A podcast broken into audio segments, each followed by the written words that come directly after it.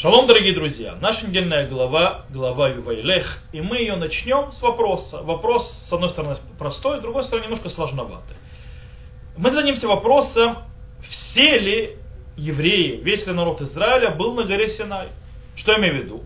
Если мы читаем то, что написано в Торе простым текстом, то мы понимаем, что единственные, кто были на горе Синай, получали Тору, слышали Всевышнего, это были те евреи, тот народ, то есть те, тот народ Израиля, который вышел из Египта, то есть то только то поколение. Но если мы возьмем Мидраш, очень известный Мидраш, многие его знают, что на горе Синай во время дарования Тора находились все души народа Израиля во всех поколениях. И сегодня попробуем разобраться, разбирая нашу недельную главу, как э, одна заповедь, заповедь, которая э, написана в нашей недельной главе, называется заповедь Эгель.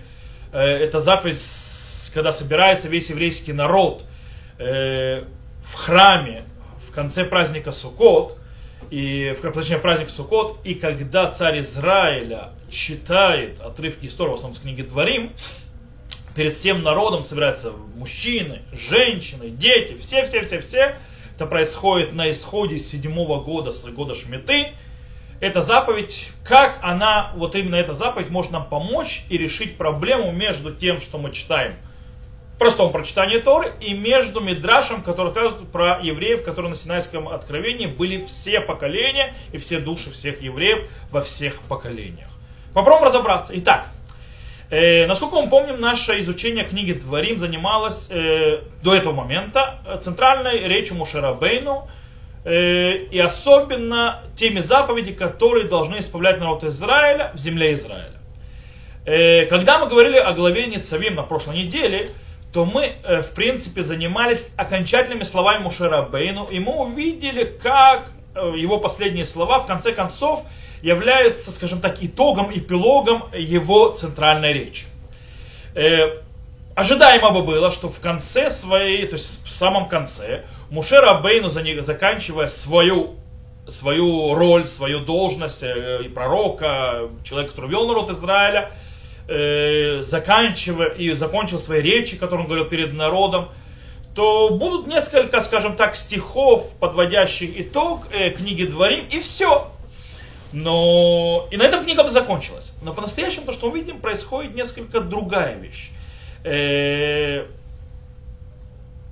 то есть какая другая вещь? Сначала наша недельная глава начинается с тех вещей, которые то есть, ожидаемы. Моше Рабейну прощается с народом, объясняет, почему не может зайти в землю Израиля, представляет перед ними и его, скажем так, заметили, тот, которого заменит на этом посту пророка и предводителя народа Израиля, Йошуа бен и отдает книгу Торы, и в которой как бы все заповеди, которые должны были бы дать, уже написаны в ней, и должны эти заповеди обучать народ Израиля, он передает эти книги Торы левитам и старейшинам. И в принципе это могло быть вполне хорошее заключение книги Дворим, но на этом книга, не только книга не Дворим не заканчивается, на этом не заканчивается также наша глава, Ваилех. Э, дальше, то есть кусок, который происходит дальше, мы читаем, Э, о заповеди, называемой Акхель, которую мы представили в самом начале урока. То есть то, что мы сказали, это заповедь, когда приходит весь народ Израиля, дети, женщины, мужчины, старики, молодые, все-все-все-все приходят в храм, в праздник Суккот, царь Израиля читает отрывок истории, и это э, все собираются вместе, это называется раз в 7 лет это происходит, как мы объясним. Э, теперь вопрос, то есть, да, э, Разве мы уже не услышали все заповеди от Моше? Разве Моше Рабейну не закончил писать всю Тору и отдал, скажем так, ее уже, то есть сам свиток, который он написал, окончательно за, оконченный, за, запечатанный, скажем так, э, передал уже старейшинам? Почему заповедь Эгель вообще не появляется в главе Ре? Ведь дело в том, что в главе Ре мы учили о всех заповедях, которые связаны с местом, которое избавит Всевышний, то есть с храмом. И эта заповедь связана с храмом. Почему это не там? Э, для того, чтобы понять, почему эта заповедь, заповедь Эгель появляется именно здесь, мы должны вернуться немного сначала в главу Китово и, скажем так, немножко в книгу Шмот, там, где Синайское откровение.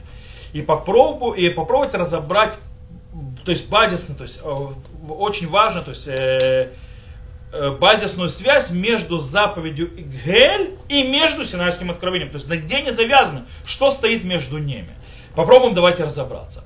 Дело в том, что мы видим, э, что когда Мошера Бейну заканчивает свою центральную речь в главе Китово, Мошера Бейну заповедует народу Израиля собраться все вместе под, на, возле подножия горы Эйваль, которая возле Шхема сегодняшнего, Э, в день, когда они перейдут Ярден, и там что они должны сделать? Три вещи. Они должны написать все заповеди, которые написаны в книге Дворим, для того, чтобы их там прочитали и выучили. Второе, построить жертвенник и принести на нем жертвы непалимые и мирные. И сделать церемонию заключения союза, который будет включать в себя прочтение главы Тохиха, то есть там, где приведены проклятия и благословения, в зависимости от того, будет народ Израиля соблюдать заповеди или наоборот не будет следовать путями Всевышнего. Э, и как бы, если мы обратим внимание, э, это очень интересно, но очень интересно и похоже нам на кое-что, сейчас мы это заметим. Во-первых, в чем, но перед этим мы зададим вопрос, в чем задача э, этого союза, который делается на горе Эйваль? Э, и это мы можем выучить, что зачем нам на говоре Иваль делать вот это вот действие, мы можем именно это учить э, с четкой, ясной, яркой параллелью с той церемонией, которая произошла на горе Синай 40 лет до этого, которая, как она написана в главе Мишпатим. И там мы тоже видим что? Что Мушера Бейну пишет заповеди и читает их перед народом Израиля строит жертвенник и приводит, приносит на нем огнепалимые и мирные жертвы. А также там происходит церемония заключения союза. То есть все три составляющие, которые на горе Иваль, происходят и здесь. Э, кстати, если вы обратите внимание, то и на горе Синай тоже есть тохиха, тоже есть проклятие и благословение. То есть, правда, минорно, э, это, кстати, написано в, в главе Бехукотай. То есть там видно явно, то есть в главе Бахукотай описание возле горы Синай, что если будут соблюдать заповеди, если, э, то будет так-то, если не будут соблюдать заповеди, то будет так-то. Это происходит на горе Синай. Так что там тоже есть вот эта вот э, связь благословения и проклятия. Э, почему это так? Дело в том, что почему есть такая связь и что происходит на горе Иваль. Дело в том, что э, большая часть Э, будущего поколения, которое будет заходить в землю Израиля, не участвовали в Синайском откровении, а также на церемонии заключения союза, изначального заключения союза с народом Израиля, они должны были пережить по-новому Синайское откровение, но уже на горе Иваль. И принципе, выполнить ту задачу, которая в своем источнике, в своем базисе была возложена на их родителей, тех, которые выходили из Египта. То есть это должно, должно, должно было произойти. Э, таким образом, мы можем объяснить и заповедь Эгель, почему она находится в главе Вайлех и что с ней происходит. Э, мы не должны объяснять, что Синайское откровение и завет Синая обязывает все поколения, всех евреев, весь народ Израиля от начала, от того момента, как это было сдано, был заключен и до конца всех времен. Э, но несмотря на все это, нужно было повторить вот это вот ощущение, вот эту вот импрессию, вот это вот, э, э, скажем так, снова пережить народу Израиля через 40 лет то же самое, что произошло на горе Синай, но уже на горе Иваль. И это и является задачей заповеди Агель. Повторить и Синайское откровение для всех будущих поколений в земле Израиля. Раз в семь лет повторяет народ Израиля и снова испытывает Синайское откровение, когда мужчины, женщины, дети, старики, молодые все вместе собираются в храме в праздник Суккот – услышать чтение Торок, Торы, абсолютно точно так же, так же, как это было сделано годы до этого на горе Синай и на горе Эйфаль. И дело в том, что э, наше, то, то, что мы сейчас объяснили, мы можем это увидеть э, вполне в тексте, в тексте Торы, где идет об, об, об, э, объяснение смысла заповеди Гель. Давайте прочитаем. Это в нашей главе говорится так. Э, И собери народ мужчин и женщин, детей и пришельцев твоего, которые во вратах твоих, дабы слушали, и они, дабы учились, и будут бояться Господа Бога вашего, и строго исполнять все слова закона этого. И сыны их, которые не знали, услышат и научатся бояться Господа Бога вашего все дни, которые вы проживаете на земле, в которую вы переходите за Ярден, чтобы владеть ею. И сказал Господь Муше, вот дни твои приблизились, так далее, так далее, так далее это уже, в принципе, уход Мушарабейну. Окей. Это то, что мы прочитали. То бишь. Кстати, тут нужно еще пару э, ремарок вставить.